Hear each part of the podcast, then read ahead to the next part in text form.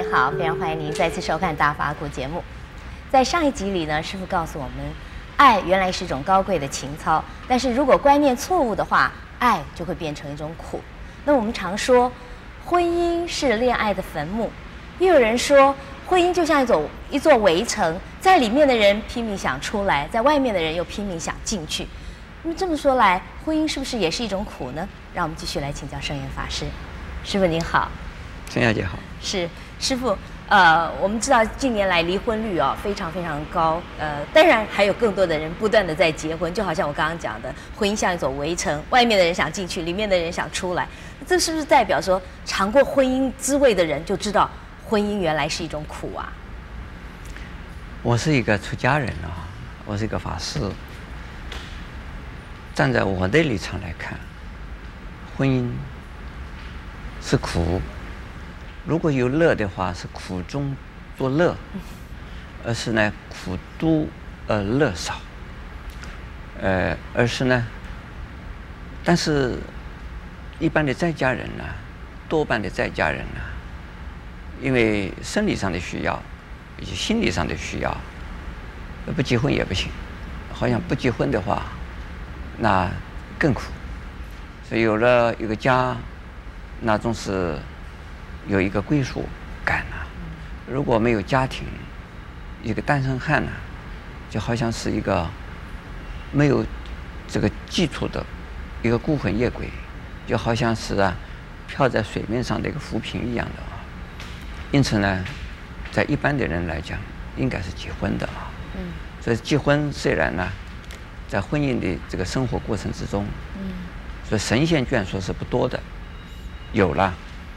呃，但是呢，呃，一般的人说贫贱夫妻百事哀，其实贫贱夫妻也不一定是那么悲哀，有的贫贱的过程之中啊，他们彼此之间互相的能够啊体谅、尊敬，互相的携手合作，维持一个家庭，共同生活，也不一定是那么这个说是悲哀到什么程度去。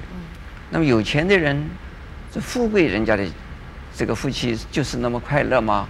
不一定，不一定啊。富贵人家的这个夫妻，有的人说，这个回教夫婿呀，蜜蜂侯，蜜蜂侯。那原因就是说，丈夫经常在家，呃，真经常经常不在家，太忙了，太忙了。就是说带着太太一起出门的话，现在的呃一些做官的人。呃，做生意的人经常带着太太跑，太太也很累啊。这个先生在应酬，先这个太太也要跟着跑，这个是非常的辛苦的事啊。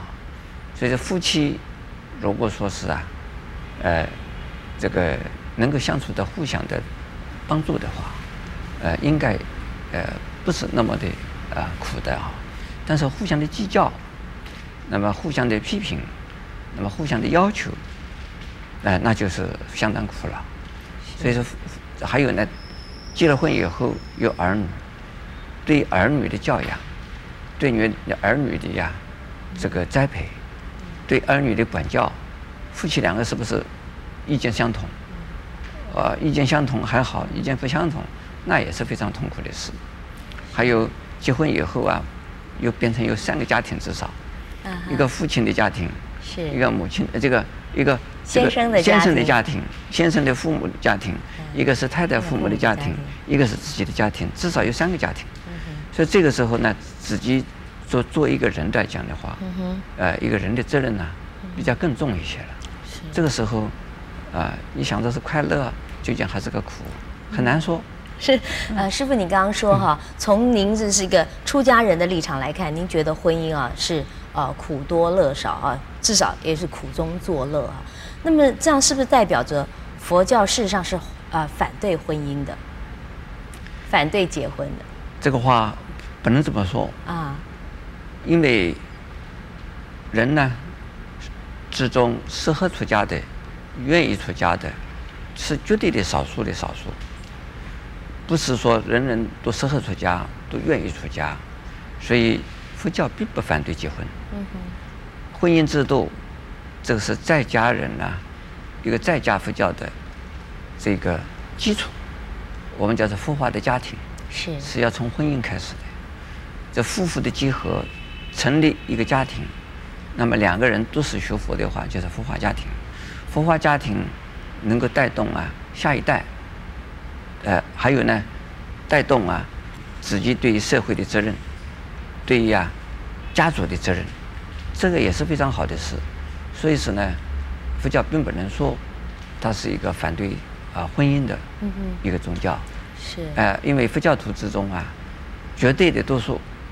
是在家居士，是，而且我们，呃，就是弘法立身的这个工作啊，主要的对象就是在家居士，也是在家居士，呃。所以说呢，呃，佛教是主张的这个在家和出家两种啊，都是正常的。是，那师傅，既然您刚刚说，呃，婚姻制度在很多的时候呢，它是一种必要，可是呢，又是苦多乐少。那我们怎么样来？呃，用什么样的态度，什么样的方法？哈？可以让自己离苦得乐。呃，要把婚姻当作啊，是彼此互相啊勉励，来能够多增长一些智慧，多增长一些慈悲心。这也就是在家菩萨的一种啊修行的伴侣。